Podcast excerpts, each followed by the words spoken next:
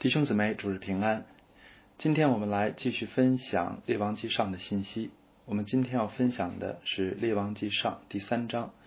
在分享之前，让我们先一同来祷告。亲爱的爸天父，祝我们仰望您，祝我们祈求您来保守我们在各处的聚会平安。求你也保守众教会，特别是保守那些被逼迫失去啊敬拜场所的教会。保守他们啊，就像保守我们一样，也愿我们都平安，也愿我们无论在哪里聚会，我们都能够遇见您。我们的敬拜并不因为逼迫而受到拦阻，我们的心也并不因为逼迫就远离您。祝我们仰望您，保守我们下面的分享，您自己亲自的解开您的话语，与我们同在，祝福我们。这样的祷告祈求，奉主耶稣基督的名，阿门。呃，《列王记上》这一章啊，第一章呢是记载了所罗门惊险的登基，而第二章呢则记载了他消除王朝的内部隐患。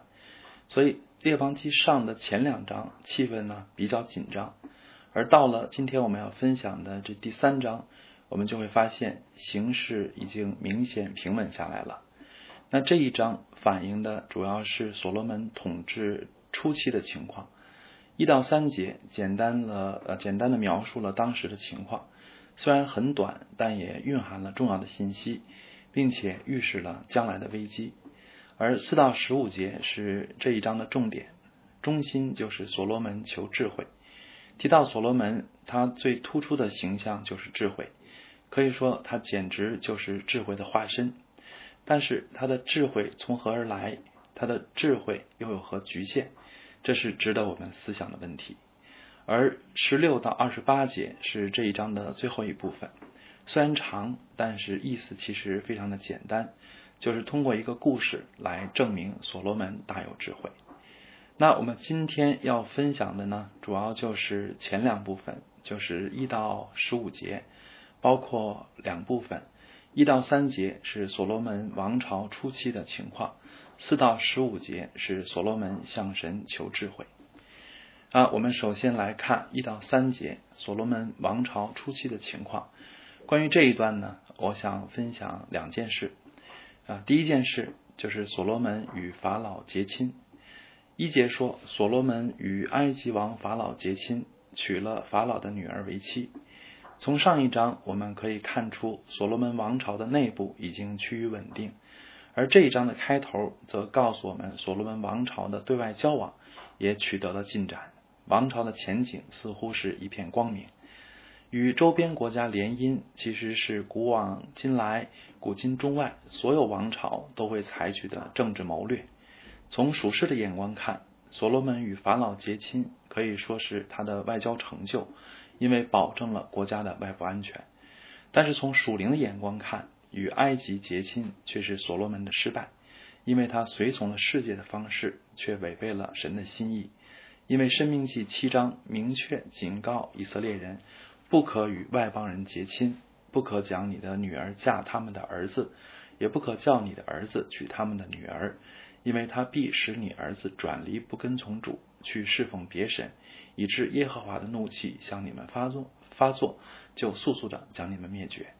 而在以色列历史上也早有这方面的失败教训，例如在啊，例如以色列人在石亭和摩押女子行淫，就被引诱拜偶像、吃祭物，以致遭到神的审判。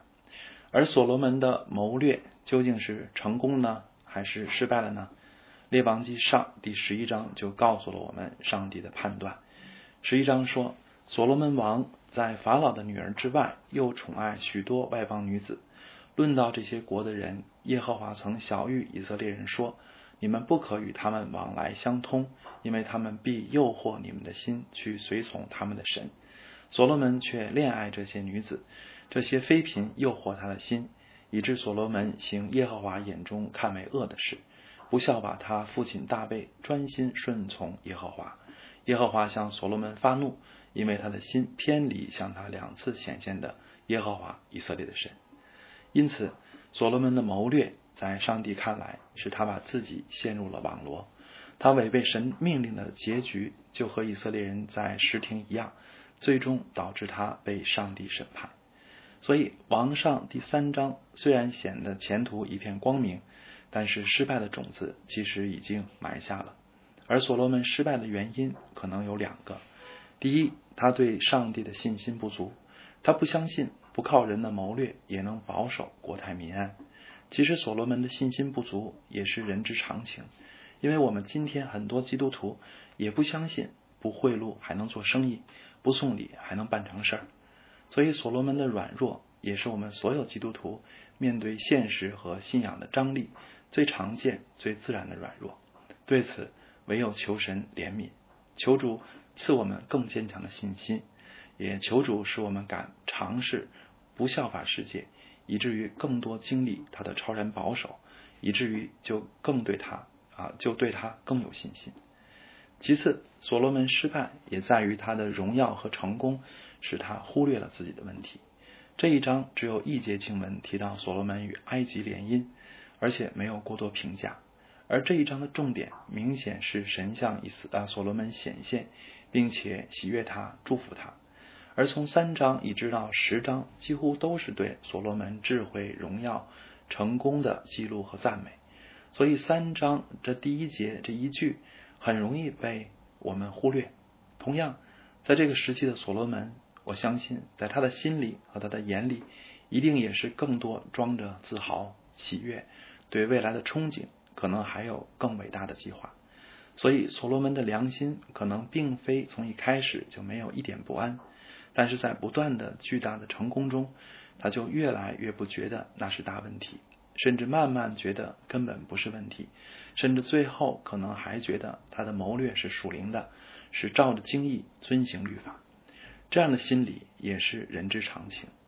因此，所罗门的失败也提醒我们，不要因为一时的顺利和成功就忽略自己生命中的破口；不要因为神祝福我们某些方面，就以为自己所有方面都没有问题；更不要以为成功等于神不计较。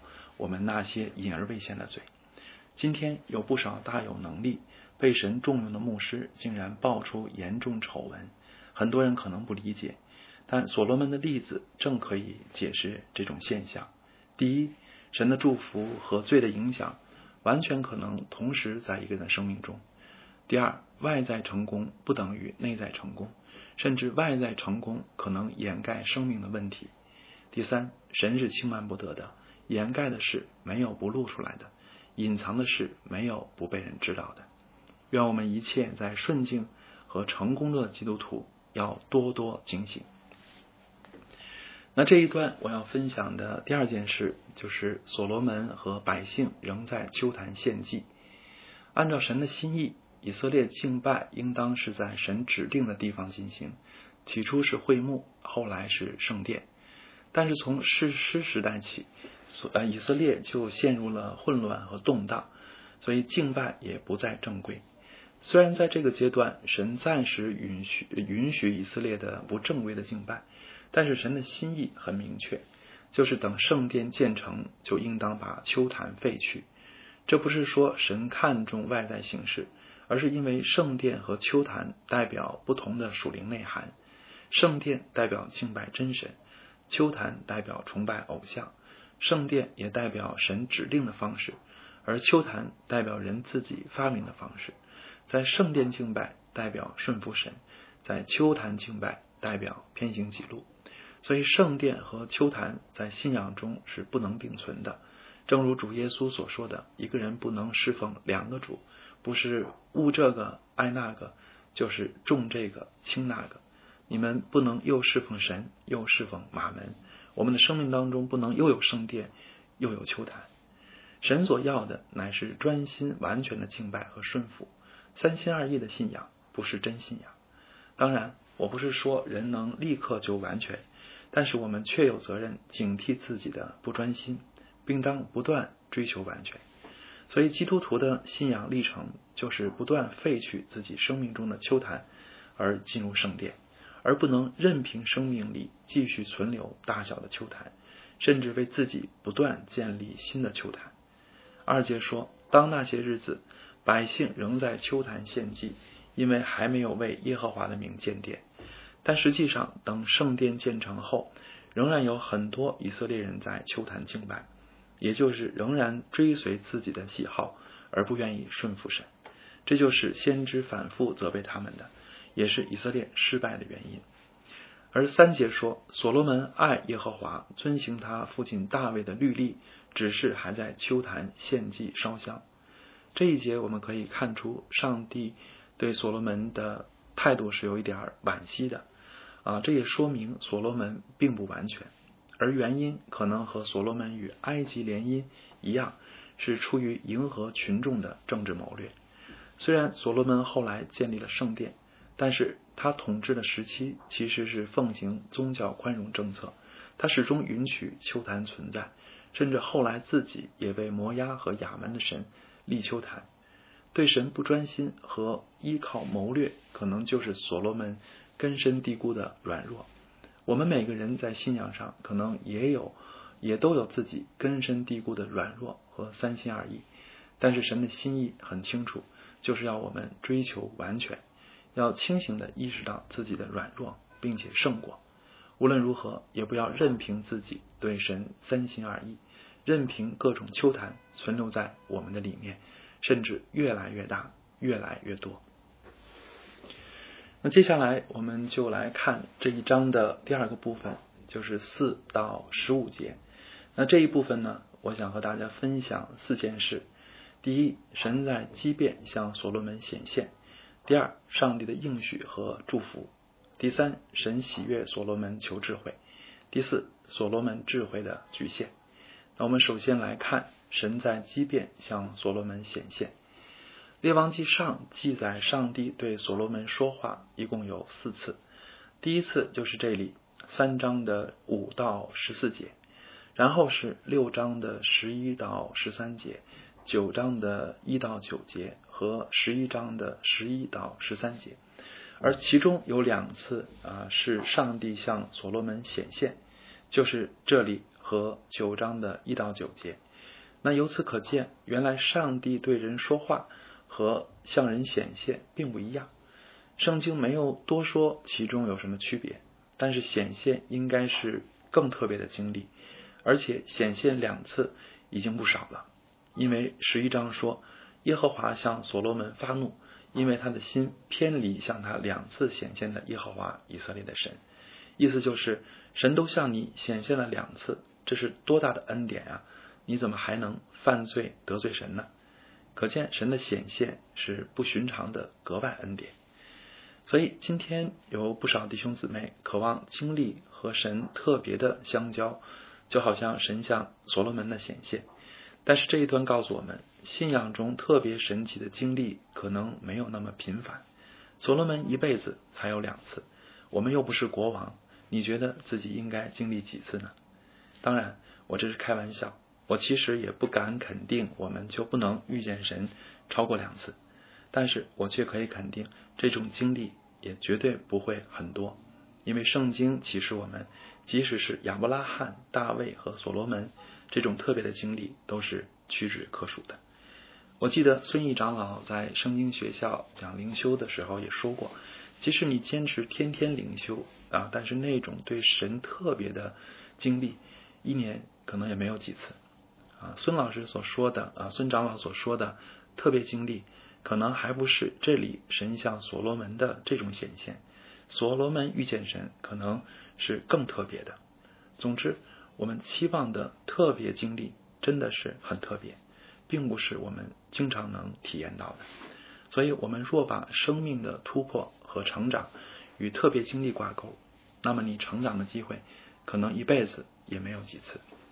而且，我们从所罗门的经历也可以看出，特别经历啊，特别经历神有没有保证所罗门不犯罪呢？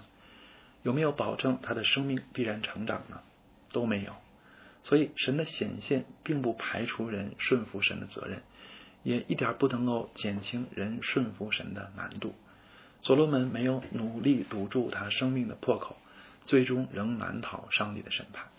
而且，特别的经历反而加重了他的责任，因为圣经说：“神多给谁，也向谁多取；多托谁，就向谁多要。”当然，我这么说也不是要吓唬大家，就不去求特别的经历。我的意思乃是：第一，不要把属灵成长寄托在特别经历上，日常普通的灵修和在点点滴滴中操练顺服神更加重要。第二，特别经历不是夸耀的资本，而是更重的责任。我们若愿意为主摆上更多，就可以求，但要小心出于好奇和骄傲的妄求。啊，我要分享的第二件事就是上帝的应许和祝福。那这一章和接下来的很多章都很容易让我们注目所罗门的智慧，但是思想所罗门智慧的源头其实更加的重要，因为那就和我们有关了。否则，一个古代外国人怎么样和我们又有什么相干呢？那么，所罗门的智慧是从何而来呢？答案很清楚，乃是从神而来。是神所赐的。如果所罗门的智慧是从父母遗传来的，或是从后天教育来的，那么我们除了感慨人家基因好、出身好，就没什么可说的了。我们除了羡慕、嫉妒、恨，也没什么好回应的了。但是所罗门的智慧是从神来的，是神赐给他的，这就和我们有关了。我们因此就可以思想：我们是否也能从神求智慧、求能力和求一切的好处呢？神愿意赐给我们这一切，就好像他赐给所罗门吗？而对这一个问题啊，圣经也给了我们清楚的答案啊。例如雅各书一章五节说：“你们中间若有缺少智慧的，应当求那厚赐与众人也不斥责人的神，主就必赐给他。”呃，约翰一书五章十四十五节也说：“我们若照他的旨意求什么，他就听我们。”这是我们向他所存坦然无惧的心。既然知道他听我们一切所求的，就知道我们所求于他的无不得着。保罗也说过，属灵的人能看透万事。上周有一位姊妹问我，万事指什么？我告诉她，万事就是指一切事，既包括属灵的事，也包括世界上的事，既包括生命成长之道，也包括对政治、经济等国家大事。和夫妻关系、子女教育等生活小事等一切方面的特别的洞察力和判断力，就好像所罗门在这几章所展现的智慧。所以，亲爱的弟兄姊妹，所罗门的智慧不应当只让我们远远的羡慕，而应当鼓励我们也像他一样去向神寻求。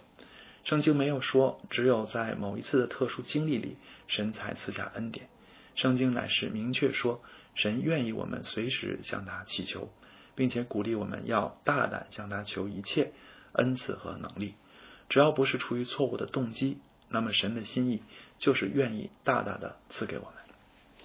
所以，亲爱的弟兄姊妹，如果你觉得自己没有恩赐或者恩赐很少，那么要反省自己是不是不够寻求、不敢祷告。因为圣经说，你们得不着，是因为你们不求。那如果求了也觉得没得着呢？那么除了祈求的动机可能不正确外，可能还有两个原因。第一，我们太关注别人，太爱和别人比较，就好像我们如果老关注所罗门，老觉得所罗门的智慧才叫智慧，那你就很容易忽略上帝给你的恩赐。我们的智慧可能没有所罗门的醒目，但也实实在在是神的工作，也应当感恩。第二。就是我们即使只有一点恩赐，你也要把它用出来，然后我们才能够得到更多的恩赐。这就是福音书里五千银子、两千银子啊和一千银子的比喻的意思。恩赐越用，神越加添。人若懒惰不用恩赐，那么连你已经有的一点，神也要收回去。所以，亲爱的弟兄姊妹，愿我们多关注神在我们自己身上的工作和恩赐。无论物质的财宝还是属灵的财宝，其实都不应该和别人比较。其次，愿我们多多使用上帝已经给我们的任何一点能力啊，一点恩赐，这样你就可以指望得到更多。因为凡有的还要加给他，没有的连他所有的也要夺去。我要分享的第三件事就是神喜悦所罗门求智慧。如果说智慧的获得在于上帝的应许和恩典，那么人的责任又是什么呢？所罗门的例子可以让我们看到两方面：一是人有责任向神求，并且是积极的、大胆的，带着信心向神求。这一点我们上面已经讲过了。那么还有一点，就是要按着神的心意求。所罗门在这里向神求智慧，而不是为自己求富求寿，就是体贴神的心意，以至于被神喜悦了。这不是说基督徒不能求富求寿，但是在神看，求智慧比求那些更好。为什么呢？因为智慧关乎上帝给他的使命，也关乎更多人的福祉。说明所罗门看见了自己更大的责任和神更大的托付。我儿子过几年要申请留学，所以我现在偶尔会研究一下申请国外大学的事情。那前几天呢，我就看到这样的一个案例，让我还觉得挺受启发。就是有一个中国学生，成绩特别优秀，也参加过很多高水平的竞赛，而且啊，并且拿过很多奖。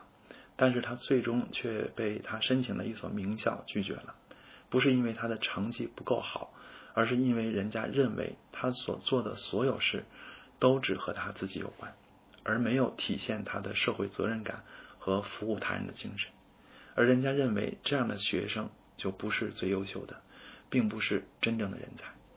其实这个道理我们也都知道啊，是非常的简单的，因为我们中国人。也常批判所谓的精致的利己主义者，所以上帝喜悦所罗门求智慧，过于喜悦他求自己的富贵长寿，就是因为所罗门的祈求不那么自私，而是和他人的利益有关，更是和上帝赋予他的使命有关。所以，亲爱的弟兄姊妹，上帝喜悦所罗门的祈求，就提醒我们应当如何祷告，也提醒我们应当为什么祈求。总是为自己有吃有喝有房有车啊，家庭和睦，孩子有出息啊，为这些事情祷告是不够的啊，不是不能为这些事情祷告，而是不能只为这些事情祷告，而是还要为啊，甚至说更要为神给你的呼召和使命祷告，也要为啊他人的需要和福祉祷告，这才是更讨神喜悦、更体贴神心意的祷告。并且在这里，上帝还给了我们一个鼓励，就是上帝对所罗门说：“你所啊，你所没有求的，我也赐给你，就是富足尊荣，使你在世的日子啊，列王中没有一个能比你的。”这样的赏赐其实不是特例，因为主耶稣也是也应许说：“你们要先求他的国和他的义，这些东西都要加给你们了。”所以可以说，这是一个属灵定律。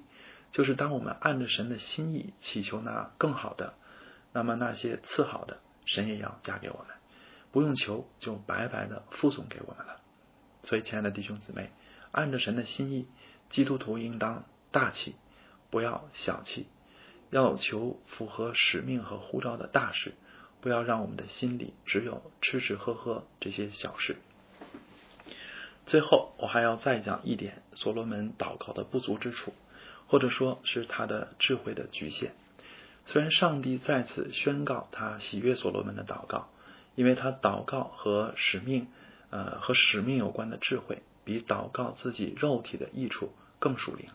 但是这祷告还不是最好的，因为我们从下面的例子，还有后面几章就可以看出来，所罗门的智慧主要是洞察人心的能力，组织管理的能力。啊，甚至还有文学艺术的才能，但是这一切都没有帮助他意识到自己的软弱，也没有帮助他克服自己生命中那些根深蒂固的问题。所以，所罗门的结局其实并不美好。他留下的问题，在我看比成就更大。我为他感到遗憾，其实比羡慕更多。所以，所罗门求的智慧，其实还不是最好的智慧。那更高的智慧。啊，那最高的智慧，其实在于完全顺服神，而不在于善于做事。格林多前书十三章说：“我若能说万人的方言，并天使的话语，却没有爱，我就成了明的罗，响的钹一般。我若有先知讲道之能，也明白各样的奥秘、各样的知识，而且有全备的信，叫我能够移山，却没有爱，我就算不得什么。”我说：“将所有的周济穷人，又舍己身叫人焚烧，却没有爱，仍然与我无异。同样，我们若我也可以这么说：我们若有治理国家的智慧，却不能完全信靠神，这就算不得什么。我们若能写下流传千古的名篇，能画出能画出最美的图画，能建筑最宏伟的工程，却没有完全顺服有圣洁的生命，仍然与我们无异。最后，我想以两点提醒作为今天分享的结束。第一，向神求履行使命的能力，这比求个人的益处更好。第二，向神求圣洁和完全顺服的生命，这又比求为神做大事更好。让我们低头祷告。亲爱的吧，天父，主我们仰望您，主我们求您自己来啊解开您自己的话语啊，你也使用我今天的分享，也但愿这一段能够成为我们啊个人的生命的提醒，也能够使我们啊在我们的生活当中啊看见啊这经文给我们的指导。主要我们真的仰望你，我们把整个的啊这个历史书的呃分享都交在你的手上，主要因为历史实在是高度浓缩的。